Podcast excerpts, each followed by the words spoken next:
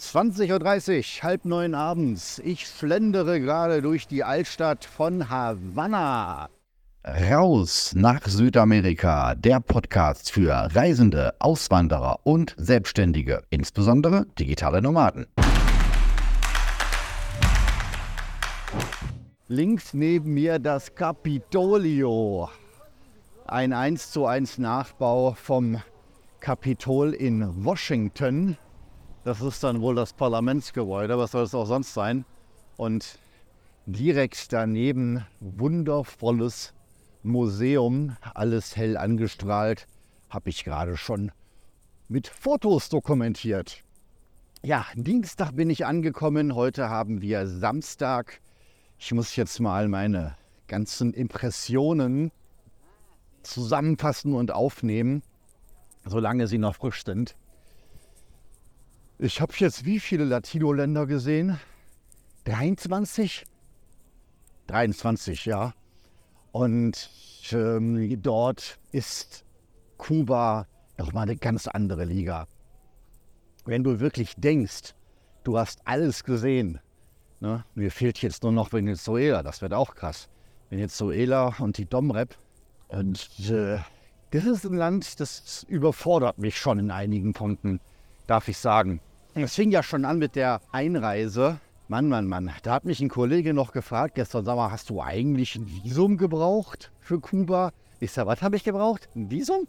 Ein Visum? Hey, ich sag, Philipp, stell dir das so vor. Du musst erstmal aus Matterhorn klettern und ein Edelweiß selber mit der linken Hand pflücken. Danach suchst du das letzte Einhorn, ne, reißt ihm die Klöten ab und machst dir daraus ein schönes Pulver zusammen. Ne, daraus machst du dir eine Paste, brennst das Ganze im Steinofen, bis du ein Blatt Papier hast. Dann gehst du zum Papst in der persönlichen Audienz ne, und lässt dir das mit einer Feder vom letzten Dodo unterschreiben. Das ist immer noch einfacher, als hier ein Visum für scheiß Kuba zu bekommen. Mann, ey, so ein Gerenne. Schon in Surinam bin ich mehrfach mit dem Fahrrad durch die halbe Stadt gegurkt zum Konsulat. Der normale Weg wäre jetzt äh, eine Touristenkarte bei der kubanischen Botschaft in Deutschland zu beantragen. Bin ja nicht in Deutschland. Eine Touristenkarte. Ich also zweimal dahin gegurkt. Die fühlten sich nicht zuständig und sagten, ja, ähm, das müsste das Land ausstellen, von wo ich einreise nach Kuba. Ich sage, ja schön, ich steige um in Trinidad. Ja, dann müssen das die Leute in Trinidad machen. Ich sage, Leute, ich steige um, ich steige um, ich bin ja nicht mal in der Hauptstadt, geschweige bei eurem Konsulat. Da können wir nichts machen. Dann ist es mir gelungen, noch diese Touristenkarte am Flughafen aufzutreiben. Musst du natürlich auch wieder bezahlen, ist ja klar, ne? Dann brauchst du noch eine Versicherung gegen Covid und Gelbfieber und Rücktransport und Pipapo hatte ja auch noch alles. Ja, und nachdem ich wirklich dachte, hab den ganzen Scheiß zusammen, jetzt kann nichts mehr schief gehen, komme ich da in dem Land an, werde ich erstmal rangewunken und ich sage, tada, ich hab sie, die Touristenkarte. Ja, ja, wo ist der QR-Code? Ich so, was für ein QR-Code? Ja, der fürs Visum. Ich so, Alter, was? Das auch noch? Wozu habe ich diese scheiß Touristenkarte? Mit einem solchen Aufwand klargemacht, wenn die keiner sehen will. Und dann dafür noch ein QR-Code. Das machen wir jetzt. Soll ich wieder gehen oder was? Nö, nö, nö, nö. Dann nimmt die so ein Post-it. Ihr kennt diese, diese Post-its, diese billig Klebezettel. Schreibt da die Adresse drauf, wo ich hier wohne und meinen Name und die Ausweisnummer. Sagst du, ja, damit soll ich jetzt rübergehen. Hier ist zu dem anderen Migrationsschalter. Ich so, echt, das war's jetzt? Dafür so ein Aufwand von wegen QR-Code? Oh ja, ähm, ob ich denn helfen wollte. Ich so, was? Ja, ob ich helfen wollte. Sie, ja, tue ich immer gerne. Der andere Typ da meint, sie meint ein Trinkgeld. Auf Spanisch natürlich. Ist so, ey, ey, ey, ey, ey. Ich reiß mein Handgepäck auf. Na, schau mal. Das hier sind Medikamente, die ich euch gerade bringe. Und auf dem Handy dann gezeigt. Und das ist ein Foto von dem Inhalt meines Koffers, den ich zum ersten Mal seit drei Jahren aufgegeben habe. Den habe ich gekauft, habe für 700 Dollar Medikamente gekauft, die ich euch, eurem Volk, euren Leuten spende, um euch zu helfen. Reicht das oder nicht? Und sie so, ja, danke, danke, danke, geh weiter. Ich so, äh, na gut. War ich also drin in dem Land. Hab hier, ich sag mal, Kollegen im weiteren Sinne, mit denen ich vorher schon geschrieben habe, die mich dann abgeholt haben. Ich meine, klar, waren am falschen Terminal, mussten wir auch wieder koordinieren. Und äh, ja, haben wir erstmal Party gemacht. Ich da mit einem, wie heißen die Dinger? Moskavas. Hier so ein, so ein altes Russenauto. Ist ja schon Oldtimer genug für deutsche Verhältnisse. Aber die haben noch ganz andere Autos hier. Also mit so einem Moskowitsch äh, da abgeholt worden. Wir erstmal Party gemacht und ein Bierchen und noch ein Bierchen und einen guten kubanischen Rum oben drauf und Zigarre und ja, ich hatte schon die Leuchten an. Und ich sag noch, ähm, gib bitte meinem Vermieter Bescheid, dass ich dann eben noch bei euch bin. Ne? Ja, ja, ja, ja, ja. Ja, haben sie auch gemacht. So, so im Wortlaut, Roman kommt später. Vermieter also fünf Stunden im Haus gewartet, bis wir da ankommen. Das musste ich auch erstmal klären, ne? so kommunikatives Missverständnis. Man wohnt hier in einem Casa Particular kann man eigentlich sagen, das ist Airbnb. Im Prinzip dasselbe. Casa Particular bedeutet, du hast einen Schlüssel, kannst da rein und raus, wie du willst. Die haben halt eine Lizenz dafür und das ist deutlich günstiger als Hotels. Ich zahle 25 äh, Euro pro Nacht. Das ist ein guter Preis für hier. Und ja, ist jetzt nicht High-End, aber bodenständig. Ist total in Ordnung. Ich vermisse nichts. Übrigens sowas hier Standard. An jeder Ecke hast du hier Musik, teilweise auch live. Ja, erstmal ankommen, runterkommen, nüchtern werden. Und am zweiten Tag ging es los, die Suche nach dem Internet. Nee, Wi-Fi gibt es schon mal gar nicht. In der Regel nicht mal in Restaurants. Wenige Ausnahmen. Nur gehobene Hotels haben Wi-Fi. Musste ich eine Karte kaufen. Da hat man jetzt, ich sag mal, 3G. Schneller nicht. Ne? Ansonsten gibt es ernsthaft in öffentlichen Parks Internet. Aber jetzt auch nicht Open Wi-Fi. Ne? Du musst da erstmal eine, eine andere Karte kaufen, nicht die SIM vom Handy. Du musst eine andere Karte kaufen und äh, mit der kannst du dann in den Parks online gehen. Ich denke mir, no, das klingt nach einer guten Idee. Jetzt erstmal irgendwo in den Park mit dem Tablet hinsetzen. Ne? bin ja schon im Hotel in Surinam beklaut worden. Sich hier in Havanna in den Park zu setzen mit dem Tablet, na, ich weiß nicht. Schon sehr rustikal. Nachdem ich mich dann so einigermaßen arrangiert hatte mit den Umständen, ne, kannst da klagen, wie du willst, besser wird's nicht, ne, bin ich dann für meine Business-Termine, für das Business Speed Dating und äh, für das Webinar wo ich die neue Klasse der Akademie für digitales Arbeiten vorgestellt habe, bin ich zweimal in so ein Luxushotel rein. Fünf Sterne Marmortempel und dann dort das Personal bestochen, dass ich da ähm, deren Internet nutzen darf. Ja, habe ich denen dann 6 Euro gegeben jeweils und durfte dann dort online gehen. Ich mache meinen Speedtest und stelle fest, ja, so 6 Mbit Download, 3 Mbit Upload.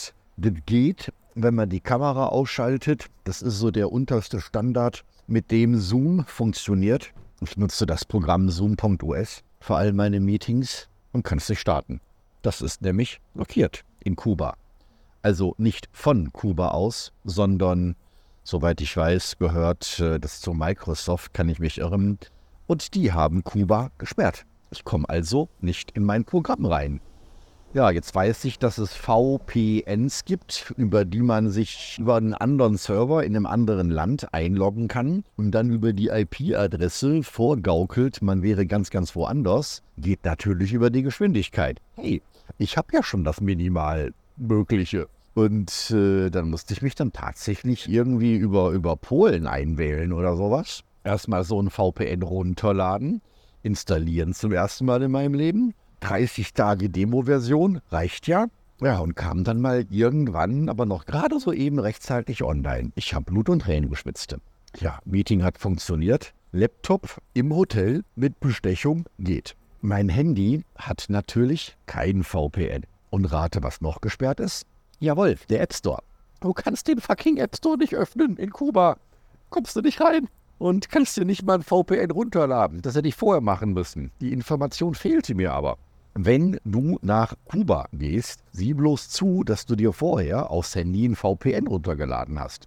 Hab mit den Kollegen dann nachher noch andere Sachen funktioniert, das irgendwie zu umgehen und über Safari-Browser funktioniert alles nicht. Jedenfalls nicht für mich. Und ja, jetzt sitze ich hier und kann am Handy die Sachen nicht nutzen, die ich wirklich brauchen würde.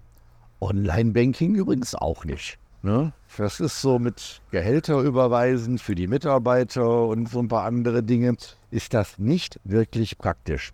Ich habe hier wirklich einen digitalen Blackout, muss man so sagen. Das Einzige, was funktioniert, sind äh, Sprachnachrichten. Und selbst die Sprachnachrichten, stell dir vor, das Abhören einer Sprachnachricht, das ist ein Drittel von der Geschwindigkeit wie das Hochladen. Oder treffender formuliert, es dauert dreimal so lange, eine Sprachnachricht hochzuladen oder runterzuladen, wie du sie abhörst. Das ist mal echt äh, Digital Native auf eine ganz andere Art und Weise. Ja, aber funktioniert. Was ist ansonsten zu Havanna zu sagen? Ich habe mit dem Wetter Pech. Ich habe richtig Pech, dass es ähm, die ganze Zeit regnet. Und ähm, selbst der Vermieter macht schon Witze darüber. Sag mal, hast du den Regen mitgebracht? Wir hatten hier noch nie eine Woche Regen am Stück. Also auch nicht zu anderen Jahreszeiten. Was ist denn los hier? Ich so, ja, an mir liegt's nicht. Ich finde es auch nicht so pralle.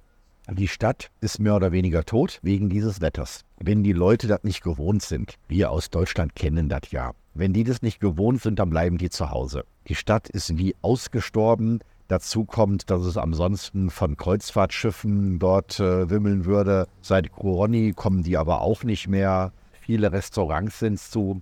Ich hatte Situationen, da würde ich frühstücken gehen, nehme sogar in einer kleinen Tasche meinen Laptop mit, in der Hoffnung, mal irgendwo so ein mittellangsames Internet zu finden. Und ich renne eine Stunde durchs Zentrum von Havanna und führe meinen Laptop spazieren. Eine Stunde. Ja, und das, das ist mit Restaurants. Ja gut, ich bin jetzt ein bisschen wählerisch wenn die vor der Tür stehen und mich anlügen, komm rein, komm rein, komm rein, dann gehe ich da vorbei, muss ich dazu sagen. Weil das ist auch so eine Philosophie von mir, dass ein Laden doch richtig schlecht sein muss, wenn die Schlepper brauchen, um mich dort hineinzuziehen. Was mir ebenfalls von mehreren Seiten zugetragen wurde, ist, ähm, dass ich dort von allen Mädels angehimmelt werden würde. Ist so, ja, das ist auf dem ganzen Kontinent so. Ich kenne das schon gar nicht mehr anders. Ja, ja, aber hier ist noch extremer. Die dürfen zwar nicht mit dir reden, die haben horrende Strafen, wenn die einheimischen Mädels dort Touristen ansprechen. Das ist dann irgend so ein Pseudo-Prostitutionsschutzgesetz oder sowas.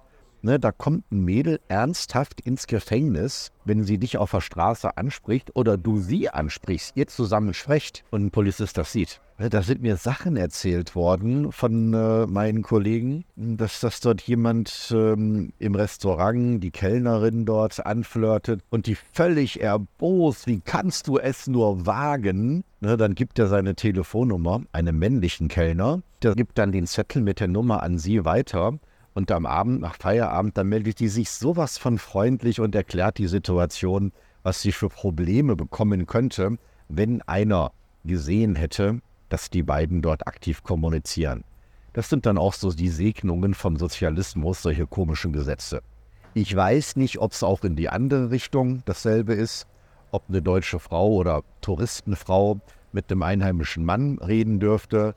Hm, ich selber, ich würde mir eher so ein Gesetz wünschen, dass die Männer hier zurückgehalten werden, weil die Straßenverkäufer sind schon sehr, sehr offensiv. Ich kenne das aus äh, Kolumbien, ja, aber das macht es nicht besser.